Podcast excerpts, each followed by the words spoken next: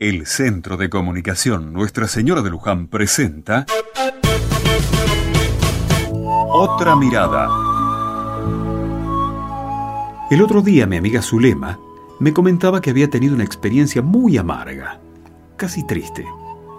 Me decía que un primo suyo le cuestionaba su compromiso con los problemas del barrio.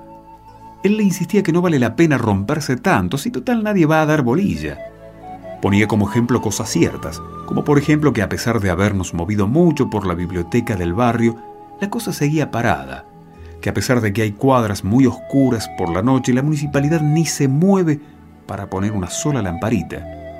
Y hasta puso el ejemplo que las cosas que se consiguieron para el barrio vinieron en tiempos de elecciones. Zulema estaba triste porque veía que su primo tenía, en parte, mucha razón. Pero había algo en ella que le decía que no, que no era así. Estuvimos tomando mate, comimos bizcochuelo que tenía de ayer y hablamos un largo rato.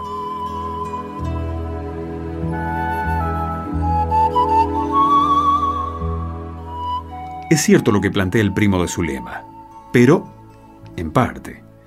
Porque si bien es muy probable que las circunstancias son muy adversas para lograr conseguir algo y que hay que poner mucha fuerza para lo poco que conseguimos, también es cierto que no podemos creer en la terrible frase no se puede hacer nada o no vale la pena meterse, porque aunque no logremos esa lamparita o esa biblioteca que queremos para el barrio, juntarnos, movilizarnos, proponer, correr, nos mantiene activos.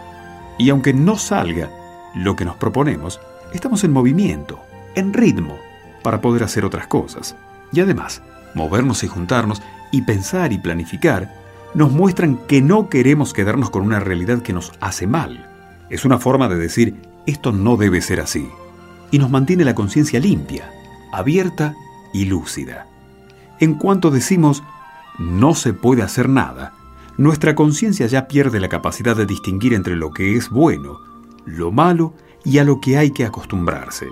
No, no podemos acostumbrarnos a lo malo, o lo que no está bien, a lo que no es bueno.